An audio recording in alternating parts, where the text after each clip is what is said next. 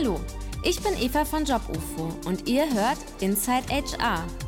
Dieser Podcast dreht sich um HR, Recruiting und neue Arbeitswelten. Hier kommen auch regelmäßig Branchenexperten zu Wort. Und jetzt viel Spaß bei der neuen Folge.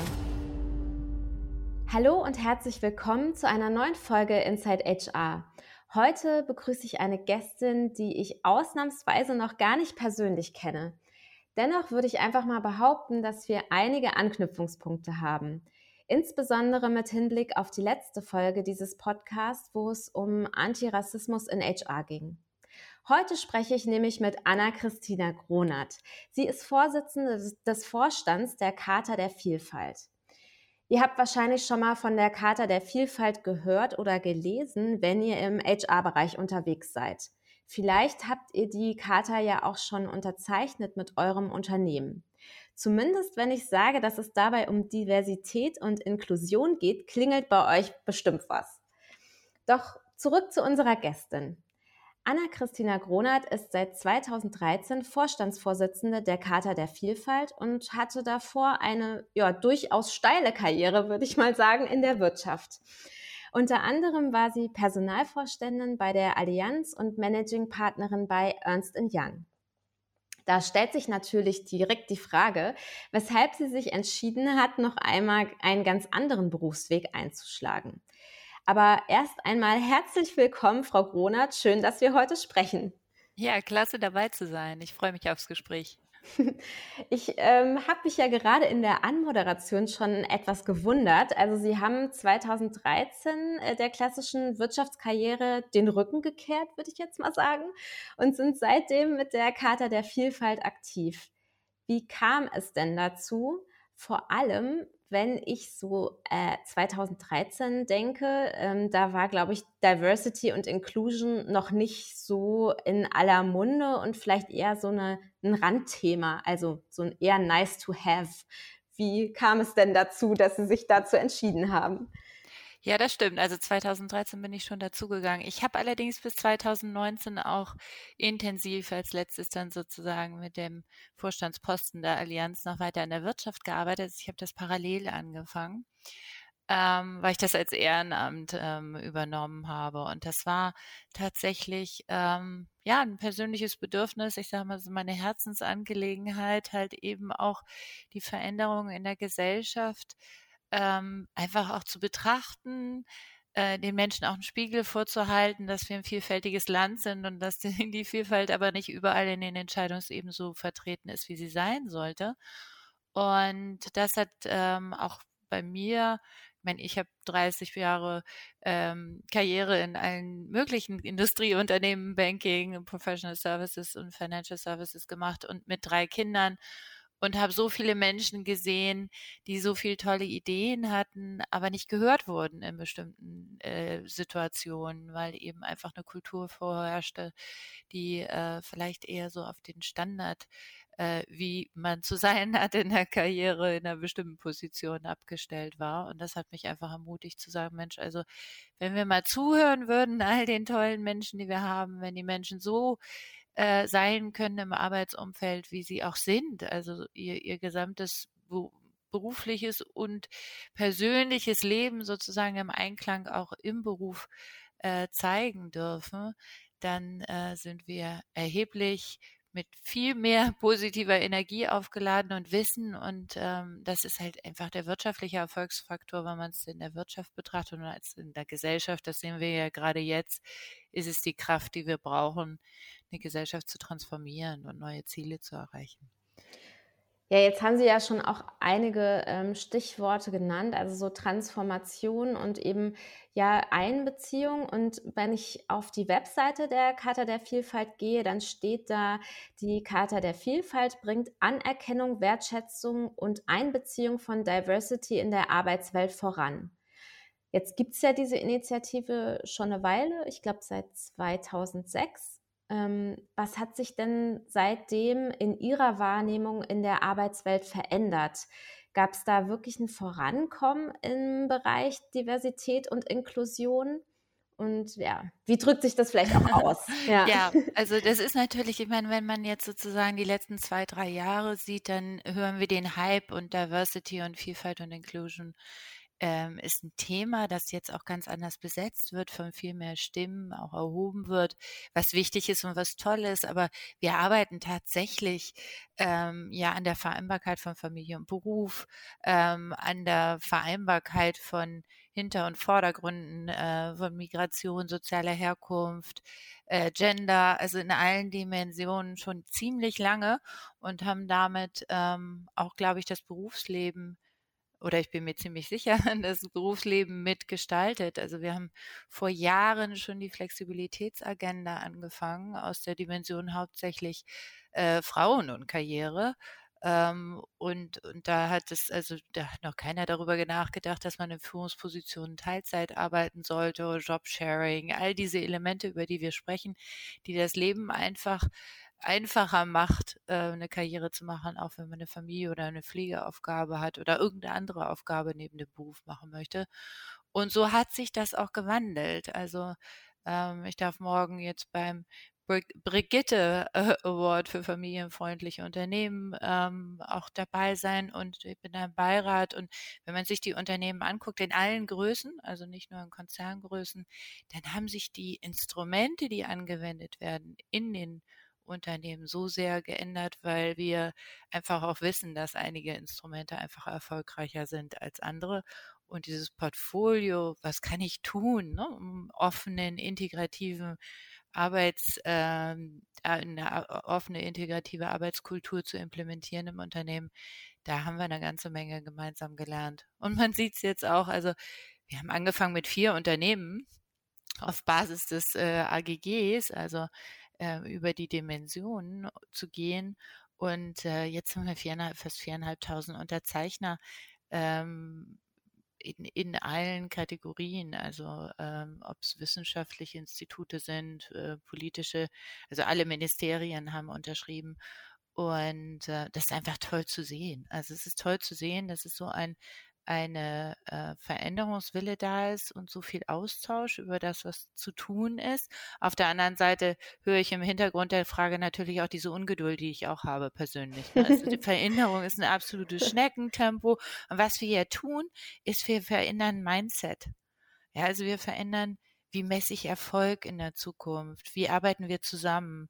Ähm, Ne, kommen wir von der Eindimensionalität vom Ego, vom Machtverhalten, vom Zusammenhalten der eigenen Freunde hin zum gemeinsamen ähm, Arbeiten, zur Kooperation, wo Innovation entsteht und Kreativität, um die Ziele genauso wirtschaftlich erfolgreich zu erhalten. Und früher war es immer so ein bisschen so, Vielfalt ist so das Charity-Thema oder, oder dieses, dieses Gedöns ja, ja. in der HR-Abteilung, ja, ja, muss man wohl machen oder sowas. Und heute reden wir über einen wirtschaftlichen Erfolgsfaktor, ja. Jetzt reden wir darüber, wir können gar nicht anders arbeiten, wenn wir diese komplexen Fragestellungen, die sich im Unternehmen stellen, beantworten wollen, brauchen wir alle Perspektiven. Und dann müssen wir zuhören lernen und miteinander gestalten und nicht abgrenzen, ausgrenzen, Hierarchien bauen. Und deshalb hat das eine riesen Reise hinter sich. Und ähm, ja, ich höre immer die Stimmen, die Wirtschaft hat nichts gemacht. Und das ist, äh, wenn man sich mal die Studien anguckt, die wir alle gemacht haben, was da, wir haben alle angefangen von anonymisierten Bewerbungen über ähm, ja, wie machen wir überhaupt unsere Stellenausschreibungen? Ne? Ist die offen, barrierefrei und diese ganzen Themen bis hin, dass wir jetzt ähm, halt wirklich darüber reden, wie, wie, wie New Work ist das Stichwort, das es aber auch schon immer gibt. Also wie flexibel sind wir eigentlich in unserer Zusammenarbeit? Und ähm, ja, wir haben noch riesige, viele Berge zu überwinden. Das ist eine Sisyphus-Aufgabe, bis alle offen sind und nicht, äh, wie man in der Politik äh, sieht, erst über die Ämter redet, statt über die Aufgabe, die man für das Land machen sollte. Ja, das, das, treibt mich ja. an. Ja, sehr schön. Da, da ähm, Sie haben jetzt zwei Sachen genannt, da kommen wir auch später nochmal drauf. Ich habe jetzt eben überlegt, als Sie erzählt haben, also Sie haben ja jetzt auch gesagt, Sie haben diesen ähm, Vorstand dann auch parallel gemacht zu Ihrer Tätigkeit bei der Allianz und dann äh, drängt sich ja sozusagen die Frage direkt auf, auch Sie zu fragen, ja, was haben Sie denn versucht, ähm, in die Allianz einfließen zu lassen von Ihrem Ehrenamt und Ihrer Tätigkeit und dem Wissen, was Sie ja auch gesammelt haben im Rahmen der Charta der Vielfalt? Ja, ich bin dafür ähm, ja auch geholt worden, eine Modernisierungsagenda im Personalbereich aufzusetzen. Und da muss man halt einfach unter uns Personalern, ich bin ja eigentlich Finanz- und Risikomanagerin und dann immer mehr Richtung Personal und Transformationen gegangen, ähm, halt mal die ganze Employer Journey sich angucken. Ja, also wo jedes Mal, wenn der Mitarbeitende sozusagen in Kontakt mit dem Unternehmen und der Unternehmenskultur kommt, wie ist meine Sprache? Ja, also äh, wie, ist der Zugang? Äh, wie sind Barrieren? Wie, wie befördere ich? Was sind die Kriterien? Ähm, und das habe ich auch schon bei EY gemacht, wo ich ja auch äh, die Transformationsagenda aus der HR-Organisation herausgetrieben habe. Also alles, was äh, wir heute über Purpose-Led Transformation sprechen, haben wir damals angefangen. Ne? Was ist der Sinn meiner Arbeit? Wo kann ich teilhaben? Wo kann ich mich einbringen? Wie flexibel werden wir? Und dahinter stehen ja die ganzen äh, Instrumente. Also ich würde jetzt nicht vom Work from Home sprechen alleine, das ist ja nur ein ganz, ganz kleiner Teil sondern tatsächlich auch, wie rekrutiere ich, die Unconscious Bias Training in der Rekrutierung und dann natürlich die ganze Digitalagenda. Ne? Wie verbinde ich digitale äh, HR-Arbeit mit ähm, dem Menschen in den Mittelpunkt zu stellen. Ne? Also nicht nur Prozesse zu optimieren, sondern tatsächlich auch immer mehr zu befähigen, das Gegenüber zu sehen als Menschen, so wie er es halt äh, oder er sie ist. Ja, also so woher auch immer er kommt, woher auch immer sie kommen, wen sie lieben. Ähm, und dafür muss man natürlich auch ziemlich viel äh, Selbstreflexion haben. Ne? Was habe ich selber für Vorurteile? Wie, wie definiere ich selber Karriere? Und das ist also in jedem Prozessschritt in der HR-Agenda, ist das ganz genau anzugucken, immer unter dem Gesichtspunkt, bin ich integrativ, äh, befördere ich Vielfalt, ähm, will ich diese Innovation aus dem Team heraus oder optimiere ich nur Prozesse? Ja, jetzt sind wir auch schon so mittendrin in diesem HR-Thema, weil was mir aufgefallen ist, ist ja, dass ähm, ein Punkt explizit, den man, wenn man die Karte der Vielfalt unterschreibt als Unternehmen, ist ein Punkt, äh, der explizit auf HR-Arbeit eingeht. Ich lese den mal vor der lautet, zur Umsetzung dieser Charta werden wir unsere Personalprozesse überprüfen und sicherstellen, dass diese den vielfältigen Fähigkeiten und Talenten aller Mitarbeitenden sowie unserem Leistungsanspruch gerecht werden. Und Jetzt haben Sie das schon so ein bisschen näher erklärt, aber als ich das erste Mal drüber gelesen habe, dann dachte ich so, ja, relativ abstrakt halt, ne? Also was bedeutet das genau? Weil um es mal ketzerisch zu sagen, und sie waren ja auch bei Ernst Young und die ähm, haben ja sozusagen auch einen Ruf, der ihnen vorauseilt, so wie alle Beratungsunternehmen, ja. Also Leistungsanspruch könnte ja auch sein, dass ich jemanden, ja, der 40 bis 50 Stunden nicht schafft, einfach nicht einstelle. Ja, weil es ist ja mein Leistungsanspruch. Ich will sozusagen nur Leute, die 40 oder 50 Stunden machen. Ähm, also das könnte ich ja auch sozusagen für mich so auslegen und dann sagen, na ja, aber ich gucke dann schon, dass es denen gut geht und gebe denen mal hier ein Lunch und da mal eine Nettigkeit. Aber ähm, ich denke nicht, dass das das Ziel ist. Also Sie haben ja jetzt schon so ein paar konkrete Verantwortungen von HR genannt. Vielleicht könnten wir da noch mal dran anschließen. Also Mm, ja, wo sehen Sie da konkrete Verantwortung von HR, um Vielfalt im Unternehmen zu ermöglichen und eben nicht nur sein Otto unter so eine Charta zu setzen und dann zu sagen, so, jetzt haben wir es unterschrieben, jetzt sind wir dabei.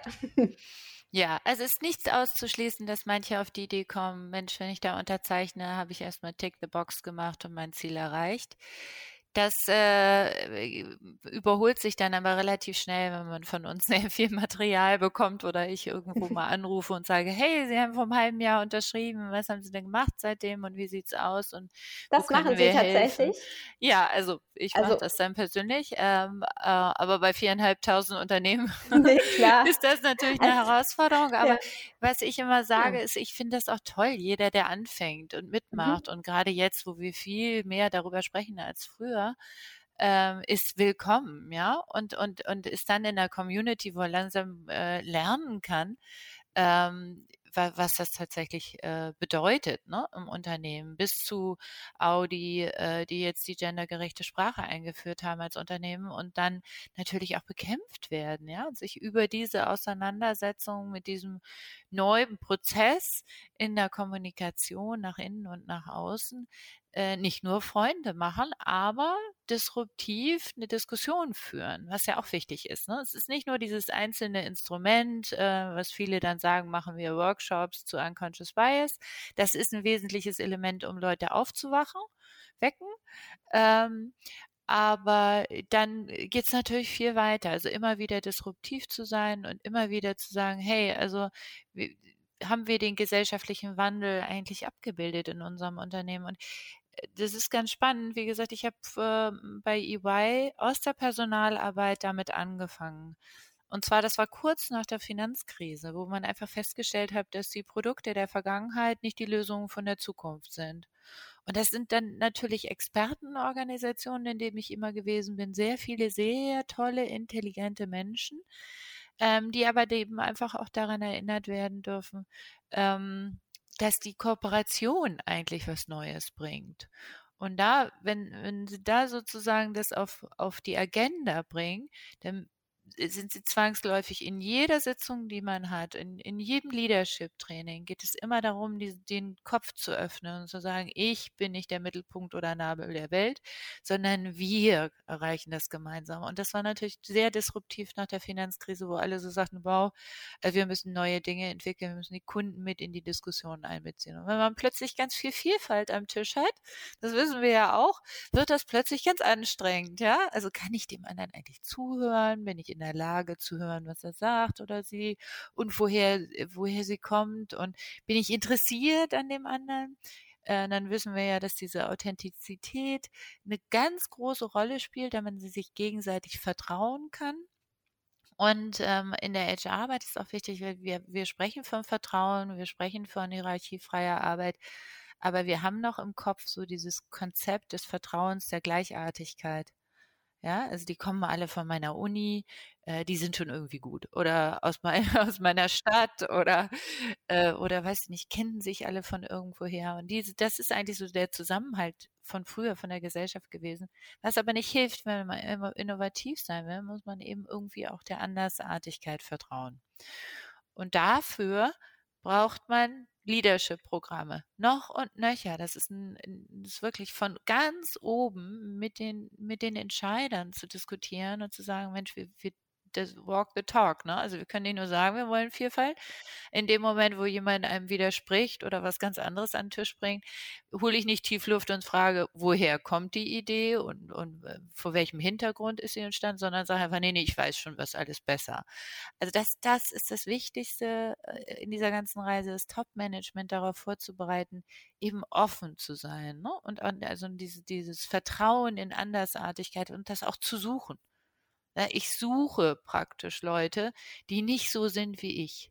Und ich glaube, das ist die Hauptaufgabe, die wir hatten die letzten Jahre. Immer die Menschen, die zu sagen, ach Mensch, der tickt wie ich, äh, mit dem arbeite ich gerne zusammen. Oder mit der arbeite ich lieber zusammen, weil da weiß ich, wie sie tickt. Das ist so ein Satz, den hört man immer wieder.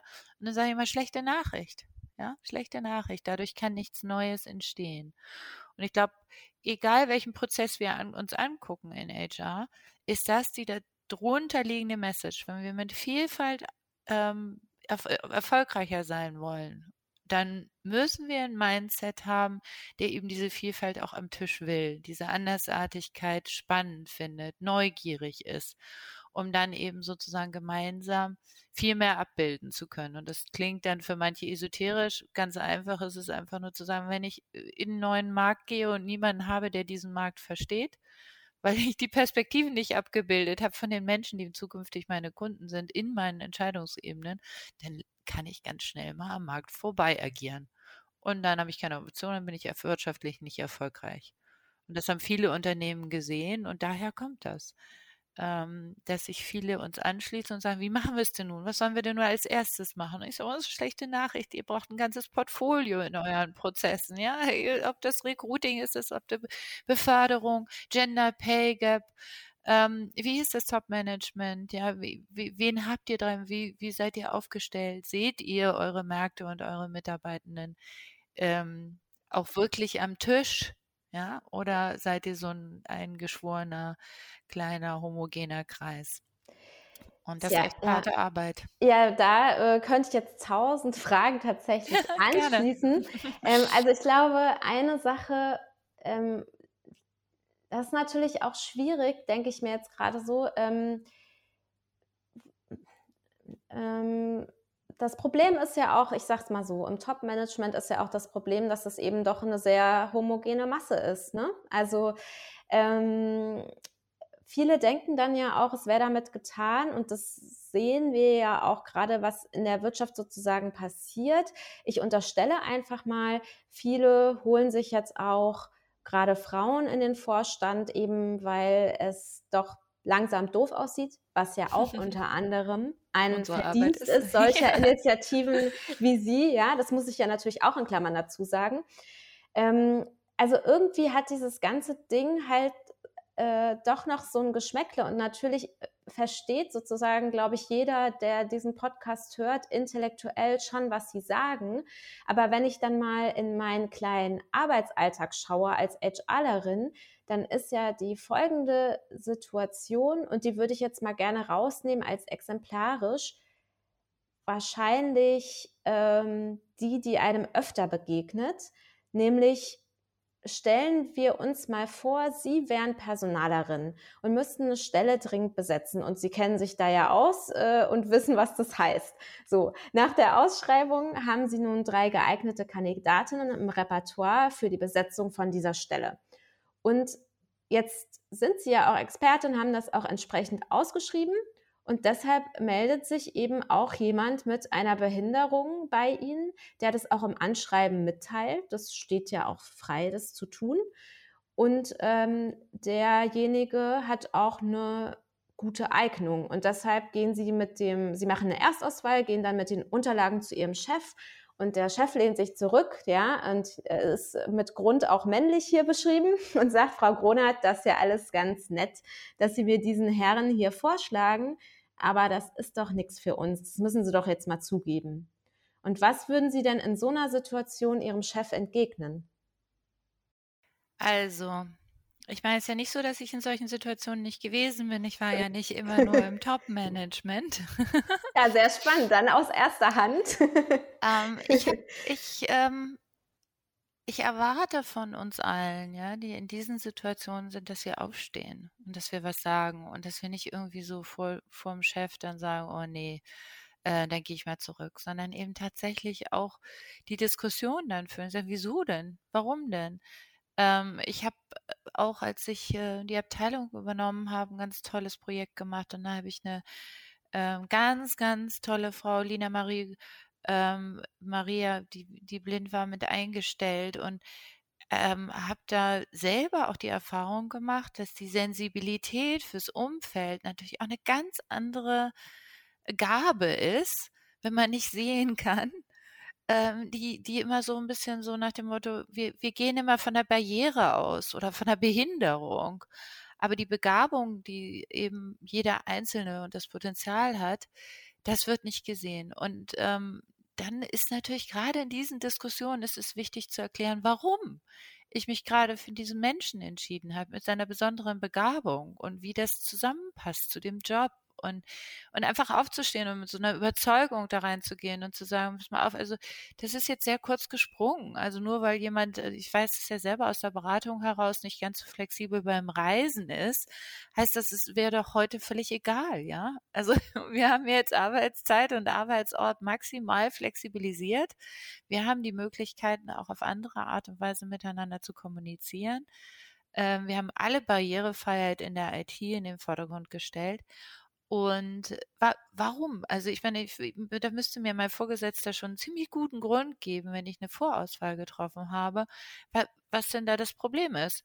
Und ich glaube, das sind einfach die Barrieren im Kopf des Einzelnen. Und dadurch, dass wir so laut geworden sind, jetzt auch in den letzten drei Jahren, und dass wir so viel schon erreicht haben, was die Flexibilisierungsagenda anbelangt und die, die Grundlagen, dass eigentlich jeder die Möglichkeit hat, ähm, sein, sein, auf seine Art und ihre Art zu arbeiten, ähm, dadurch haben wir jetzt die Möglichkeit, über dieses Mindset immer mehr zu sprechen. Ja, also dann gesagt, wir haben Barrieren aus dem Weg geräumt ähm, jetzt ist die Barriere im Kopf dran. Und ähm, das hört sich vielleicht idealistisch an und ich weiß, dass das wahnsinnig schwierig ist und dass manche ähm, äh, ChefInnen wirklich also ja auch noch eine Herausforderung sind, aber es ist ja auch an uns, wir sind alle in Führungskräfte in irgendeiner Form. Ich habe mal gesagt, der Praktikant ist Führungskraft, ähm, diesen Arbeitsplatz zu gestalten und, und auch uns alle gemeinsam wirtschaftlich und men menschenorientiert besser zu machen. Und mm, um nochmal konkret auf diese ähm, Situation zurückzugehen, also ich einfach mal, weil es hören auch, äh, das sehe ich zumindest immer in den Auswertungen, auch viele junge ähm, HRlerinnen, gehe ich mal davon aus, zu. Und ähm, vielleicht könnten Sie wirklich mal so eine konkrete Handlungsempfehlung geben in so einer Situation, also das Warum zu fragen, ähm, vielleicht auch hier schon mal aufzuzeigen, warum eigentlich. Also äh, gehen wir mal davon aus, dass die äh, Behinderung vielleicht auch körperlicher Natur ist. Also jemand das kann man sich ja dann auch jetzt vielleicht als ähm, nicht behinderte Person gut vorstellen. Jemand ist im Rollstuhl. Dann könnte man ja sagen, warum? Wir haben ja ähm, hier einen Aufzug bei uns. Ähm, wir haben eine ausreichend große Eingangstür. Ähm, die Toilettensituation, es ist ein neues Gebäude, ist auch schon so angelegt, dass äh, quasi jemand mit einer Behinderung hier auch selbstständig auf die Toilette kann ähm, sowas zum Beispiel. Oder äh, vielleicht könnten Sie da noch mal so ein bisschen mehr dann darauf eingehen, was könnte daraus folgen. Also das ist ja nur dieser erste Moment und diese erste Interaktion. Und dann gehe ich nach Hause und denke so, Mensch, wir haben vielleicht hier echt ein Problem. Und ich würde meinem Chef eben oder meiner Chefin gerne jetzt mitgeben, ähm, wir müssen hier etwas tun und in Klammern, es liegt auch an deinem Mindset. So kann ich es natürlich nicht sagen, aber. Doch, also es liegt an uns allen. Es liegt an mhm. uns allen. Und, und dafür sind wir ja da. Ne? Dafür ist auch die Charta der Vielfalt da und viele andere Organisationen zu sagen, wo man sagen kann, hey, da gibt es eine Organisation, die sich seit ähm, äh, Jahren damit beschäftigt ähm, wir können da hingehen und fragen, ähm, was habt ihr denn gemacht? Was bedeutet denn Barrierefreiheit? Können wir mal mit anderen Unternehmen uns unterhalten? Und äh, was zeigen denn die Studien? Äh, wie können wir integrativer sein. Also man kann sich einfach Material holen, um zu zeigen, dass derjenige, der da sitzt und sagt, nee, das will ich jetzt nicht, einfach von gestern ist. Und keiner möchte gerne von gestern sein. Also in, in solchen Situationen habe ich immer gedacht, Gott, zeige ich mal Best Practice, ja. Und dann sagen wir, wir, wir können das doch auch, oder? Da sagt doch keiner nein. Also, und schon gar nicht ja. in der HR heute. Ich meine, wir reden seit weiß ich nicht wie viele Jahren das HR Enabler der Organisation wird und, und kämpfen zwischen Personalverwaltung und Personal ähm, Enablement, ne, also das Business zu unterstützen, um wirklich erfolgreich zu sein. Wir, wir, wir kämpfen für diese ähm, Thematik der Unternehmenskultur, der Öffnung und es ist nie besser gewesen als jetzt, wo die Problemstellungen einfach so riesig sind und solche komplexen Aufgaben vor uns sind, dass wir unterstützen können halt mit wirklich guten Leuten. Ja, das Personalverwaltung automatisiert sich immer mehr, wird immer digitaler ähm, und deshalb haben wir die Möglichkeit, am Menschen zu arbeiten. Und die dir, also ich meine, das weiß jetzt jeder, die Veränderungsgeschwindigkeit ähm, der Rahmenbedingungen ist so brutal, dass wir halt die Geschwindigkeit der Anpassungsfähigkeit der Organisation erhöhen müssen. Und wie tun wir das? Durch Mindset und durch Zusammenarbeit und nicht mehr in diesen, in diesem, ja, in diesem Kopf verhangen zu bleiben, das geht nicht. Ja, also dieses, das geht nicht, da bin ich nicht für zuständig, die Hierarchie erlaubt das nicht. Ähm, wie, wie sollen die zurechtkommen? Ähm, anstatt zu enablen, zu sagen, hey, unsere Aufgabe ist es, wir wollen die Möglichkeit geben, dass jeder seine Kraft entfalten kann. Und ähm, wir, wir sind in der Lage dazu zu gucken, wie das andere gemacht haben. Ja, also Barrierefreiheit war vor Jahren kein Thema. Heute, wenn man im Unternehmen anfängt, diese, diese Hilfsmaterial zu kriegen, eine IT-Barrierefreiheit zu haben, ist in allen Unternehmen, die was auf sich halten und die fortschrittlich sind, eingeführt. Das heißt, da gehe ich doch hin und sage, ey, Mama, wir sind jetzt doch auch ein fortschrittliches Unternehmen. Lass mal eben kurz gucken, wie die anderen das gemacht haben. Dafür gibt es IT-Unterstützer, Startups, die sich da ähm, äh, positionieren, die ich reinholen kann. Da brauche ich keine irgendwie Riesentransformation zu machen. Ich kann mit vielen kleinen Instrumenten arbeiten. Und das ist, und, und das ist eben, ja, das ist die Verantwortung von jedem Einzelnen. Also das geht nicht, finde ich, ist irgendwie kein Argument mehr heutzutage. Ich glaube, ich, also ja, finde ich gut, finde ich richtig. Ich glaube, was vielleicht auch noch so ein Tipp wäre, was mir jetzt gerade so bei Ihrer Ausführung gekommen ist, ist einfach zu sagen, ich suche mir auch nochmal MitstreiterInnen ja. auf einer Führungsebene oder so. Das muss ja jetzt nicht mein direkter Chef sein, aber dass ich das Thema mal so dezent einstreue, wann auch immer ich mal so ein Beratungsgespräch mache oder eine neue Stelle ausschreibe. Ähm, sozusagen diese Hebel wahrscheinlich auch mal zu nutzen und dann mal zu gucken, wie reagieren da eigentlich andere drauf in meinem Unternehmen und finde ich da sozusagen vielleicht auch eine Lobby ähm, über meine eigene HR-Bubble hinaus, die das wichtig findet. Ne? Total. Also Vernetzung, ich meine, da brauchen wir, glaube ich, gar nicht drüber zu reden, ist heute natürlich überall und immer möglich. Also wenn ich sehe, wie viele Menschen in den sozialen Medien mit mir diskutieren darüber, was man machen kann, also da hole ich mir, äh, weiß nicht, alle möglichen bekannten Namen, die es da gibt, die es für das Thema einstehen ähm, und, und stell die hinter meinen Rücken. Das ist überhaupt kein Thema, ne? Also sich da äh, zu vernetzen, sich Informationen und Instrumente zu holen. Ich will nicht sagen, dass das leicht ist. Ja, also und es ist jetzt, soll jetzt auch nicht so klingen, als ob ich glaube, dass wir gemeinsam die Welt noch in schnellerer Zeit äh, revolutionieren können.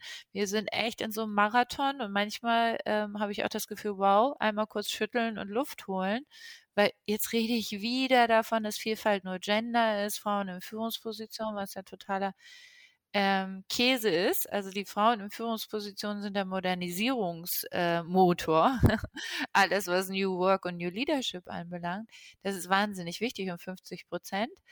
Aber da bleibt man doch bitte nicht hängen, sondern wir reden über Mindset, wir reden über, ähm, über das Potenzial des Einzelnen, ne? also bis hin zum Individuum. Und ähm, Abschaffen von Barrieren im Kopf, das, das ist das ganz große Thema, was wir jetzt haben. Hm, ich würde jetzt gerne noch mal, äh, also wir sind eigentlich jetzt schon ja in diesem Thema der Inklusion, weil ich finde es auch ganz gut, dass Sie es noch mal gesagt haben, weil ähm, ich glaube, wie Sie sagen, in der Diskussion nehmen eben Frauen in Führungspositionen gerade einen sehr großen Raum ein, was was ich, wie Sie ja auch gesagt haben, was wir beide, glaube ich, auch gut finden. Aber wie Sie sagen, es ist ja nicht nur die Vielfalt, dass Frauen in Führungspositionen kommen, sondern es steckt ja auch noch mehr dahinter. Und Diversity und Inclusion oder Diversität und Inklusion meint ja eben auch Inklusion. Und ähm, ich habe im letzten Jahr oder in den letzten zwei Jahren mich relativ viel einfach mit diesem Thema beschäftigt und hatte auch, bevor Corona aufkam, mal das Vergnügen, äh, Raoul Krauthausen kennenzulernen, der ja auch sehr medienstark und reichweitenstark ist, den vielleicht auch viele kennen. So im, im Rahmen mit einer Begegnung, der hat oder arbeitet ja auch in einem Startup, nämlich äh, Sozialhelden e.V. Den habe ich da kennenlernen dürfen und auch MitstreiterInnen von ihm gesprochen. Und ähm, in Klammern mal, der Newsletter, der da verschickt wird, ist ganz toll. Deshalb bitte mal den Newsletter abonnieren, wenn man auch dieses Thema irgendwie nochmal von anderen Seiten beleuchtet haben möchte. Und in diesem Gespräch bei Sozialhelden e.V. fand ich ehrlich gesagt das Thema Verdienstmöglichkeiten von behinderten Menschen auch schockierend. Und ich dachte so, ja, es ist ja schön, wenn wir versuchen, Inklusion zu fördern in den Unternehmen. Auf der anderen Seite ist unser Sozialsystem da echt offensichtlich irgendwo in den 60ern hängen geblieben, weil ähm, vielleicht, um es mal wirklich ganz verkürzt darzustellen, so wie ich es verstanden habe, Sie können ja auch noch mal gerne sagen, ob ich da was äh, falsch verstanden habe. Also behinderte Menschen können einfach kaum selbst Geld verdienen bzw. ansparen, weil der Staat einfach einen Großteil einbehält. Das ist eben auch als Ausgleich gedacht zu den geleisteten Hilfszahlungen, weil ja eben auch oft dann ein besonderer Pflegeanspruch besteht und dass natürlich dann auch entsprechende Zuschüsse gezahlt werden. Ähm, Das hat aber in der momentanen Situation zur Folge, dass es für behinderte Menschen einfach wenig Anreize gibt, aus dem System, vor allem aus Behindertenwerkstätten, auszubrechen oder rauszugehen. Ähm, teilweise wird es sogar auch verhindert. Ähm, also ich meine in dem Newsletter etwas gelesen zu haben von einer Studierenden, die sich sogar aus einer Ausbildung in einer dieser Werkstätten rausklagen musste, ähm, weil es eben auch vom Sozialgesetz da bestimmte Hürden gibt. Und ganz ehrlich, seitdem schaue ich persönlich auf solche Einrichtungen kritischer und ich runzle auch die Stirn oder ich spreche das auch bei Leuten an, die quasi ihr Produkt mir als bessere Welt verkaufen wollen, wenn sie sagen, es wird hier in Kooperation mit Behindertenwerkstätten erstellt. Also das ist jetzt nur mein ganz persönlicher Eindruck, ja, weil das Gros der Werkstätten bezahlt und das dürfen sie ja auch gesetzlich unter dem Mindestlohn und viele Menschen profitieren davon.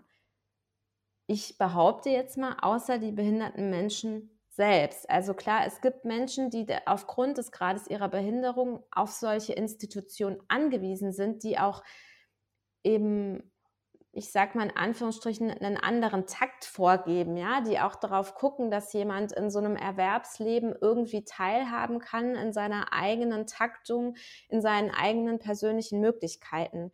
Aber wäre es nicht besser, wenn wir ja, äh, diesen Menschen es ermöglichen würden, in der freien Wirtschaft zu arbeiten. Und ist das Problem, das ich hier geschildert habe, nicht auch ein riesiges, wenn wir über Arbeitnehmerinnen mit Behinderungen in Deutschland sprechen?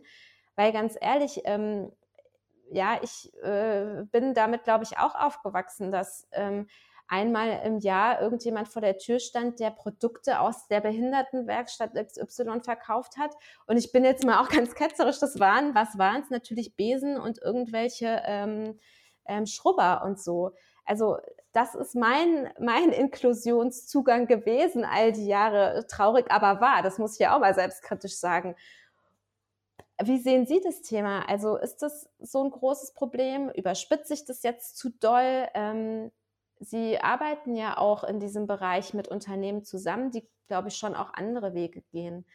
Deshalb jetzt erstmal so ein Informationsschwall auf Sie geworfen mit sehr vielen Fragen, aber.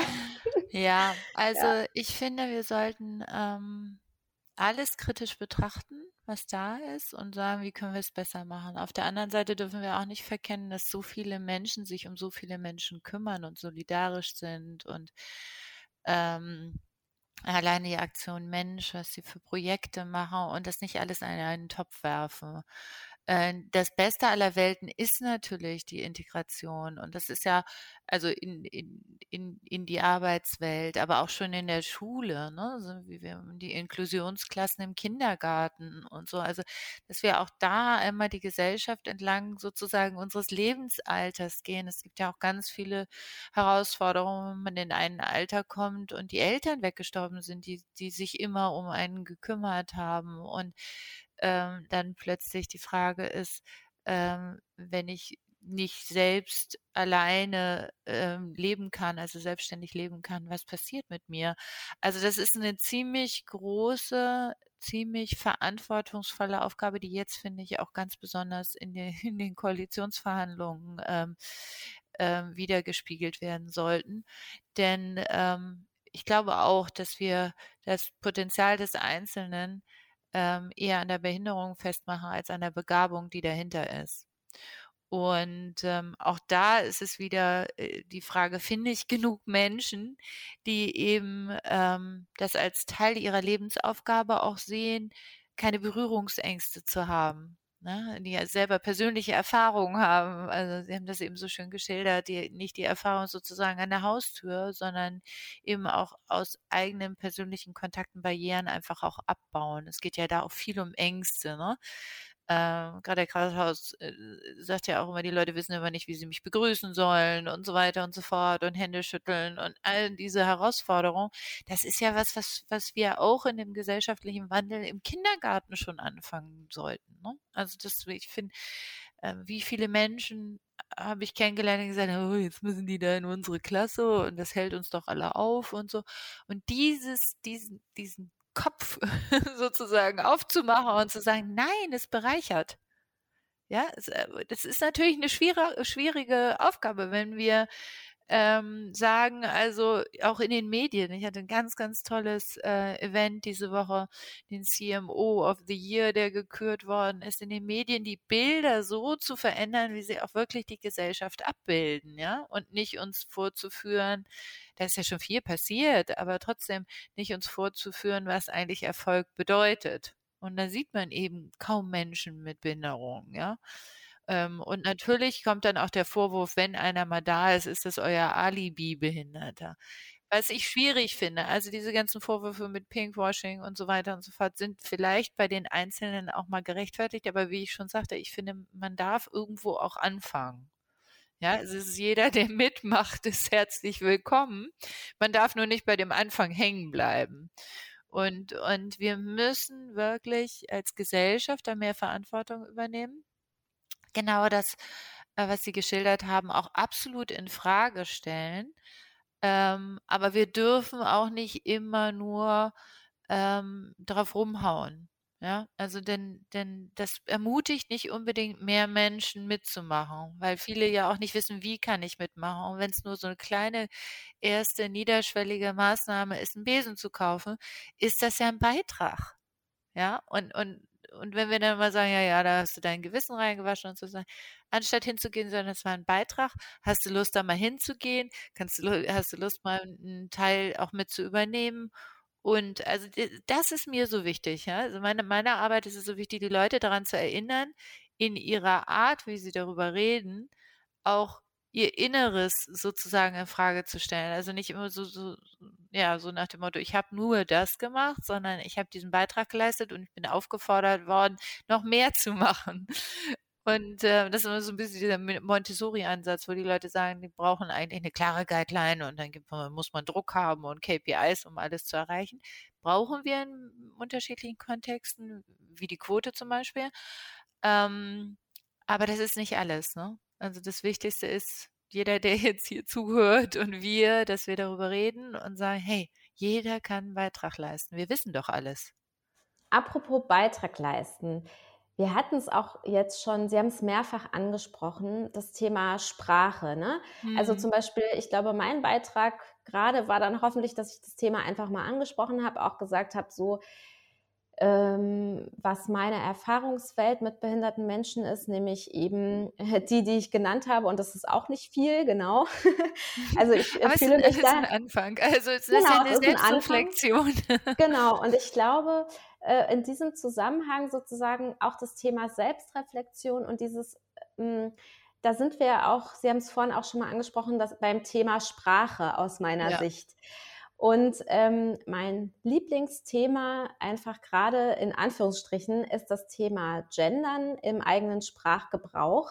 Äh, das kommt vor allem daher, weil ich habe das auch bis vor hm, und in den älteren ähm, und im Intro hat man es auch noch, da habe ich nämlich auch nicht gemacht und in den älteren Folgen auch nicht, eben das Gendern im Sprachgebrauch einfach zu integrieren.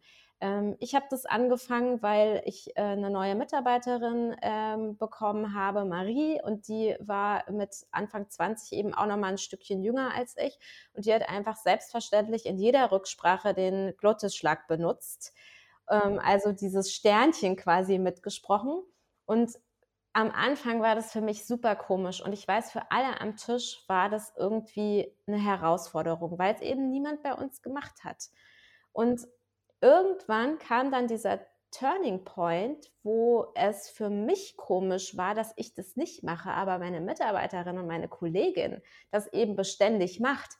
Und ab da habe ich dann angefangen zu sagen, okay, pass auf, wie können wir das machen? Wir haben auch angefangen, unsere Beiträge umzustellen, eben zu gendern.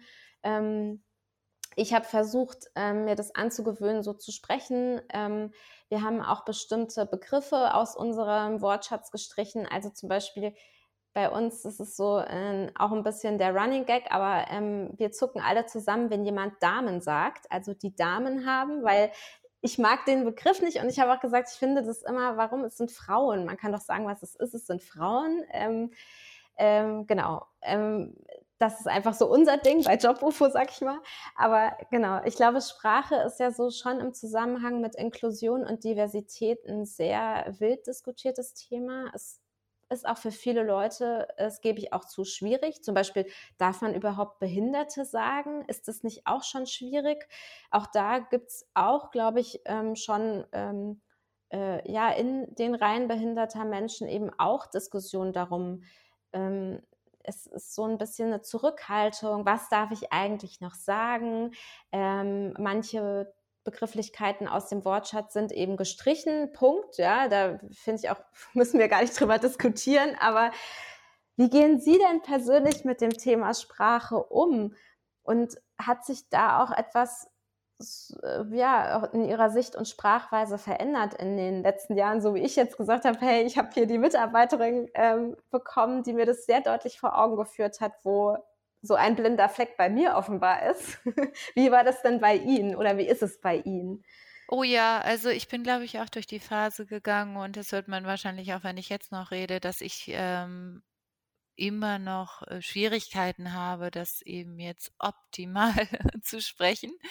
Ähm, aber ich finde auch, dass alle offen sein dürfen, dass jeder sich auf dieser Reise befindet und dass wir dann mal gemeinsam sehen werden, wie sich Wertschätzung in Sprache ausdrückt. Also bei mir ist es so ein bisschen so, ähm, dass ich eben alles in den Unternehmen durchforstet habe, natürlich hinsichtlich auch Gendern ähm, in den Unternehmen Verträge und so weiter und so fort, weil ich immer gesagt habe, also ich, wie viele ich Sachen unterschrieben habe, wo die männlichen Formen ähm, einfach nur vorgesehen waren oder Einladungen bekommen habe. Und damit fing es ja mal an. Ähm, sozusagen, äh, sehr geehrter Herr Grunner, bringen Sie Ihre Ehefrau, Ehefrau mit. Ne? Und ich sage, hä? Huh? So, sorry, wen, wer ist jetzt hier gemeint? Oder und dann umgestellt habe auf Lebenspartnerinnen. Und ähm, das ist, ähm, ich glaube, es ist ein Prozess für uns alle. Und manche Dinge man einfach nicht mehr sagen. Ich reagiere auch ganz furchtbar aggressiv auf Mädels. Ja. Also, äh, und dann habe ich immer in diesen ganzen Sitzungen gesagt, äh, lass mal gucken, wo die Jungs gerade bleiben. Und ja. dann haben mich alle mal angeguckt und haben gesagt, sag mal, äh, Jungs, ausge ja. ausgewachsene Vorstandsmitglieder. Ähm, und äh, einfach nur, um so ein bisschen disruptiv zu sein. Und dadurch verändert sich das natürlich auch. Aber wie viel oft habe ich gehört, Achtung, wir müssen jetzt aufpassen, was wir sagen. Die Genderpolizei ist im, im Raum oder so. Also es ist auch eine ja. ziemlich anstrengende Geschichte, ja. weil die Leute dann daraus auch immer irgendwie ein Späßchen machen und aber auch aus der Unsicherheit heraus, genau wie Sie es beschrieben haben, aus dieser Unsicherheit heraus, oh, ich weiß nicht, was ich Richtiges und Falsches sagen darf. Und ich finde, wir, wir müssen da einfach alle miteinander großzügig sein und darauf hinweisen, also ähm, zugewandt darauf hinweisen, dass man Sprache verändern darf. Und, ähm, und aber nicht so ein so ein, so ein Diktat machen. Ne? Also bei manchen Dingen natürlich, klar, alles, was diskriminierend ist und, und solche Themen wie Mädels und Damen und Buben und so weiter und so fort. Ja, also wir, es gibt äh, bestimmte Begriffe, die wir natürlich gar nicht mehr verwenden und äh, Dinge, über die wir diskutiert haben, wie zum Beispiel die Soße. Ähm, und diese Diskussionen sind wahnsinnig wichtig und auch die Konsequenzen daraus. Ähm, aber wie, wie gesagt, also viele dürfen auf dieser Reise noch mitgehen und äh, wir müssen auch offen bleiben. Ähm, aber auf, kein, auf keiner Seite ist es so, also ich fand es im politischen Diskurs jetzt auch wahnsinnig schwierig zu sehen, wie das sehr konservative Lager dann sozusagen Gendersprache verbieten will. Also und dann aber bei allen anderen sagt, also Verbote sollen es nicht sein. Also äh, das, ich, das, das, ist, also da habe ich echt gedacht, huch, wo bin ich denn jetzt gelandet? Und da, da werde ich dann auch ganz ähm, wie sagt man, gallig, da ja. stehe ich auf in den Diskussionen und sage, das ist jetzt nicht euer Ernst. Und da ich da natürlich auch in Verbindung mit der Politik diskutiere, Inkata äh, ist natürlich eine Arbeitgeber, in Plattform, aber äh, sehr eng verbunden mit der Politik ist es auch unsere Aufgabe, darauf aufmerksam zu machen. Ja, das ist eine sehr kluge Beobachtung. Äh, da muss ich wirklich gerade drüber lachen, weil es ja tatsächlich so ist. Äh, die Anti-Verbotsparteien fordern ein Genderverbot. Finde ich sehr schön, ja. Das nehme ich gerne mit. Ähm, ich habe noch so noch mal ein kritisches Thema und äh, ich, ich traue mir diese Kritik zu, weil ich da durchaus auch sehr viel Selbstkritik übe. Wenn ich ähm, auf Ihre Charta der Vielfalt Seite gehe im Internet, dann sehe ich da auch das Vorstandsgremium. Mhm. Und äh, da fällt mir etwas auf, was ich aus meiner eigenen Initiative Love HR Hate Racism heraus kenne. Die Riege der Hauptakteurinnen, auch bei der Charta der Vielfalt, wirkt sehr weiß und deutsch gelesen ja, dazu, wenn man so ein bisschen drüber guckt, würde ich sagen, akademisch gut gebildet, relativ stringente Lebensläufe, wenn ich jetzt einfach mal so durchlese. Ne? Mhm. Ähm, bei unserer Initiative ist das wirklich immer wieder Thema, weil wir eben im Gro nicht selbst von Rassismus betroffen sind ähm, und wir aus einer sehr privilegierten Haltung heraus mit dem, uns mit dem Thema beschäftigen. Ja, haben wir da auch immer wieder Diskussionen. Ähm, Andische, die die einzige von Rassismus Betroffene momentan in der festen Konstellation bei uns ist, die ähm, ja ist da eigentlich, geht da am, glaube ich, am unkritischsten mit um oder freut sich auch darüber, das sagt sie jedes Mal, dass wir das einfach machen und sie Teil von uns ist. Aber ich sehe das persönlich echt super schwierig, dass wir da so äh, zusammengestellt sind. Ähm, ist es auch Thema bei Ihnen im Team? Setzen Sie sich damit auch auseinander? Ähm, klar, klar. Also wir würden nicht, wir würden ja nicht Charta der Vielfalt heißen, wenn wir nicht auch darüber sprechen würden, wie vielfältig wir sind. Und es gibt halt sichtbare Vielfaltsdimensionen und nicht mhm. sichtbare Vielfaltsdimensionen. Und da haben wir eine ganze Menge abgebildet, auf jeden Fall im Team. Ähm, das Vorstandsgremium setzt sich aus denjenigen zusammen, die sich in den Unternehmen äh, als Mitgliedsunternehmen ähm, ja wahnsinnig einsetzen und ähm, eben, wie gesagt, auch sichtbare und nicht sichtbare äh, Dimensionen in sich vereinen. Und ähm, ich wäre jetzt also wirklich blöde, wenn ich nicht diese Vertreter nehmen würde, die ähm, sich extrem einsetzen, unheimlich viel Erfahrung haben und dann wieder andere in, die, in den Diskurs mit reinnehmen. Und wir haben das immer bei unseren Konferenzen, bei ähm, Diversity Tag, ähm, dass wir praktisch nicht alle Dimensionen gleichgestellt äh, abbilden können bei RednerInnen und so. Also das, das ist immer wieder eine Herausforderung. Und trotzdem haben doch alle und viele so viel zu erzählen. Ähm, und insofern äh, wägen wir dann immer ab, sozusagen aus dieser sichtbaren Dimension, Perspektive und ähm, der nicht sichtbaren plus eben einfach auch des Einsatz des Einzelnen für das Thema.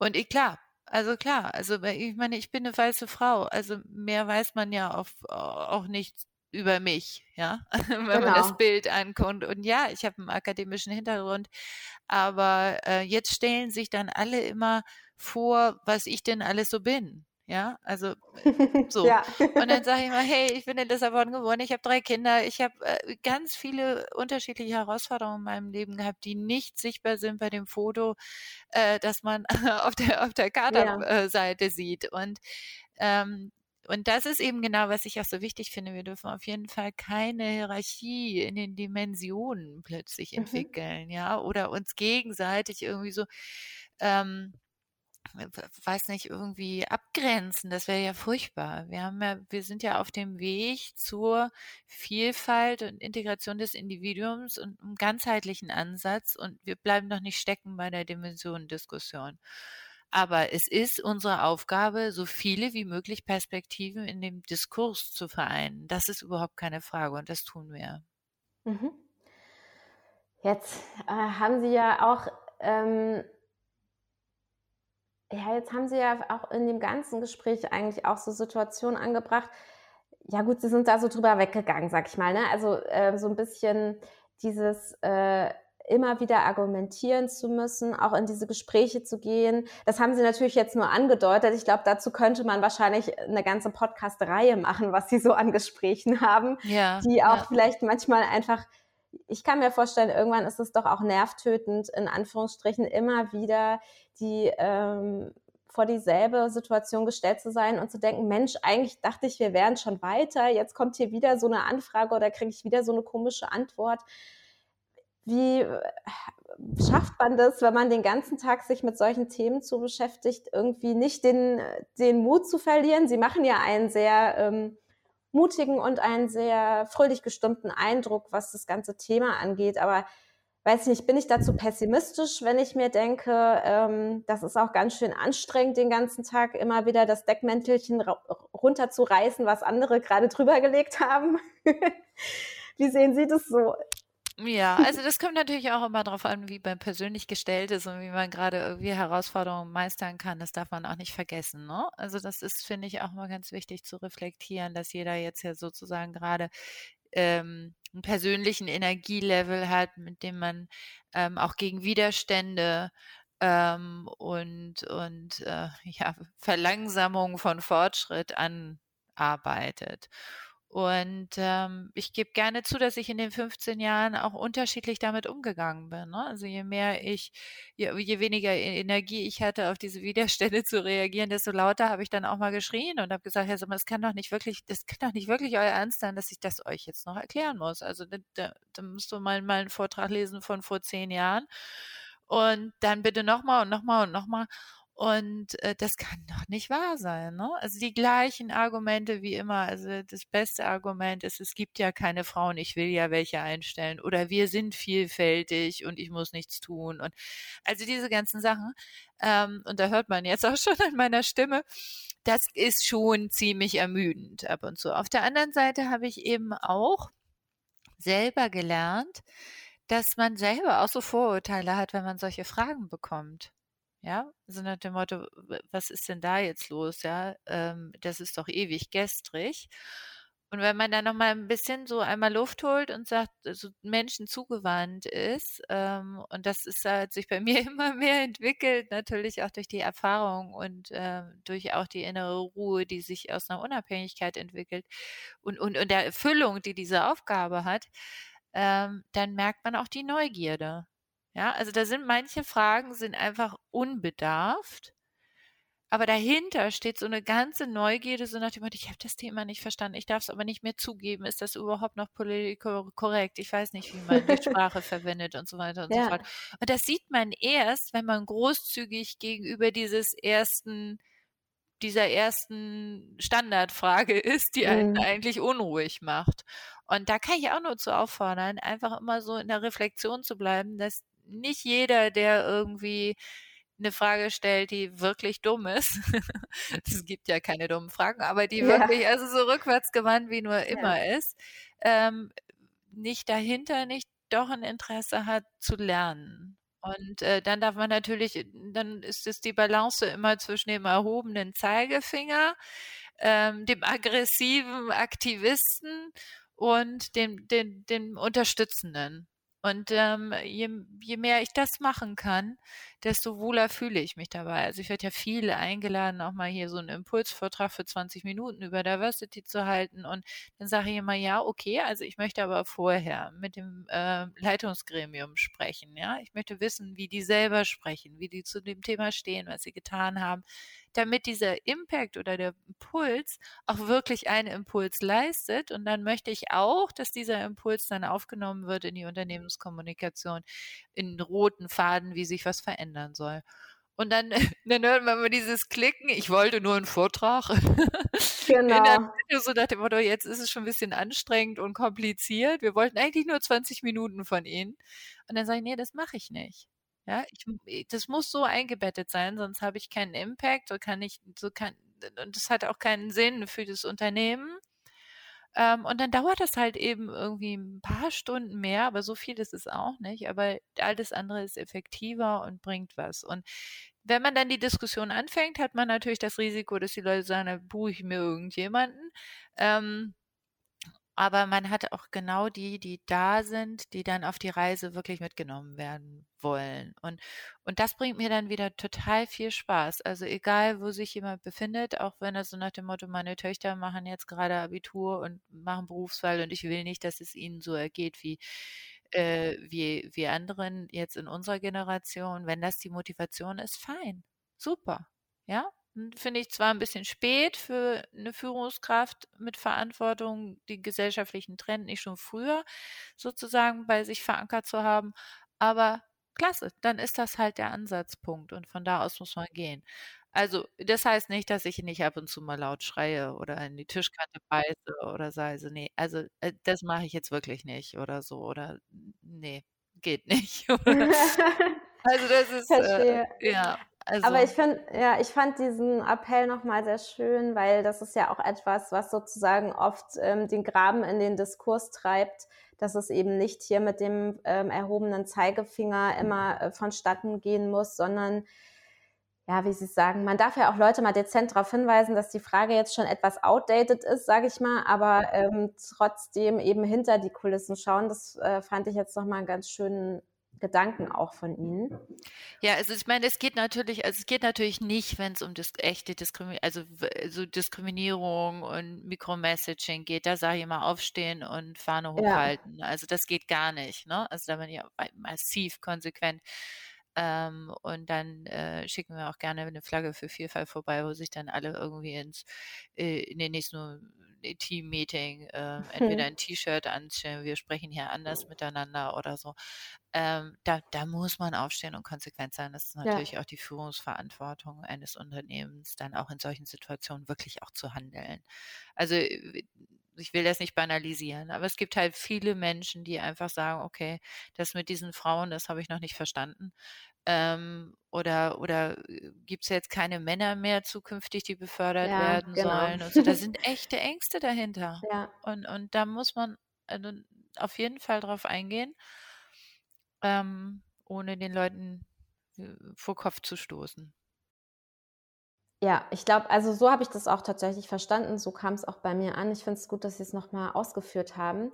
Und wo wir jetzt gerade bei diesen Diskussionen sind, welche Diskussionen würden Sie denn gerne in fünf Jahren einfach nicht mehr führen müssen? Ja, Punkt. Also am besten mit WirtschaftsvertreterInnen, weil das ist ja auch die Zielgruppe der Charta der Vielfalt. Wo sagen Sie, da habe ich keinen Bock mehr drauf in fünf Jahren? Ja, also ich glaube, das ist das, das Thema, ähm, wenn mir die Leute heute erzählen, wann sie äh, Frauen in der Karriere verlieren im Mittelmanagement, so nach dem Motto, aha, mh, dann wird es eine Herausforderung, wenn man die Vereinbarkeit von Familie und Beruf hat. Und dann wird das auch immer gerne als Argument verwendet, dass das nicht möglich ist ähm, und dass wir sie nicht finden. Also das ist so, oh nee, also ganz ehrlich, es hatte ich jetzt wieder am Wochenende, wenn mir wieder jemand irgendwie erzählt. Und dann habe ich gesagt, weißt du was, also wollen wir jetzt mal ganz kurz googeln, wie viele Studienabgängerinnen es gibt ähm, in diesem Studiengang, ja. Und, und, und wie viel hast du abgebildet in deinem Unternehmen? Und, und dann, wenn du der Beste sein willst, dann musst du mehr als die, ich meine, in allen großen äh, Bereichen, die in die Wirtschaft gehen, sind es mindestens 50 Prozent. Und ja, bei den MINT-Berufen ähm, sind es weniger. Aber hey, wenn ich der Beste sein will, ne, Best of the Class, dann hole ich mir da auch der über, die Überproportion ähm, aus dem Studiengang. Und dann behalte ich mich und dann kümmere ich mich darum. Dann habe ich Arbeitsbedingungen geschaffen, wo alles möglich ist, von denen übrigens alle anderen auch profitieren. Also, ne? Väter und jemand, der pflegen möchte, seine Familie und so weiter, von diesen ganzen Flexibilisierungsmaßnahmen profitieren eben alle, was ja auch so toll ist, was, was die Kultur dann ausmacht. Also das will ich nicht mehr hören. Also irgendwie so, wenn ich habe jetzt mal geguckt, wie viele Frauen auf welcher Hierarchieebene sind, dann sage ich immer so, äh, darüber reden wir seit 15 Jahren. Also jetzt mal geguckt, es gibt inzwischen SEC Human Capital Reporting, ja, es gibt also IFRS-Anforderungen, es gibt Nachhaltigkeitsreports, alle diese Zahlen werden abgefragt. Und du hast jetzt mal geguckt. Also das finde ich ein bisschen, also da, da habe ich kein, also das würde ich mir wünschen, dass das nicht mehr passiert, aber also das sind die Fragen, wo ich auf jeden Fall sehr viel Yoga machen muss, um, um die noch nett zu beantworten. Ich verstehe. Also genau, wir sind jetzt schon etwas über der Zeit, aber ich hätte jetzt noch eine abschließende Frage, die eher auf den HR-Bereich nochmal zielt und die auch sehr gut daran anschließt, was Sie eben gesagt haben. Das Thema äh, der Beförderung oder überhaupt, wen stelle ich ein, ist ja eins, was ähm, bei HR liegt und wo sozusagen auch ja eine, eine Riesenmöglichkeit auch liegt, um viel, Vielfalt einfach im Unternehmen zu fördern. Und wenn Sie jetzt mal in die Zukunft gucken, ich habe jetzt mal fünf Jahre mir gedacht, aber vielleicht gucken wir mal eher zehn, weil Deutschland ist ja ein bisschen langsam. Ähm, wie sollte da in, sagen wir mal, zehn Jahren aus Ihrer Perspektive eine möglichst diskriminierungsfreie Personalauswahl vonstatten gehen? Ist es per Algorithmus oder künstliche Intelligenz oder ist es eben doch dieses von Mensch zu Mensch, was mitunter heute ja auch noch zu kurz kommt? Absolut, also sagen? ja, also ich bin ja ein absoluter Vertreter von Human Centricity, also tatsächlich den Menschen in den Mittelpunkt zu stellen und die Prozesse als Enabler zu nutzen. Ähm, und das bedeutet, dass ja, wir werden Tools haben und Möglichkeiten, miteinander Interviews zu führen, Analysen zu machen. Also äh, da gibt es ja schon eine ganze Menge.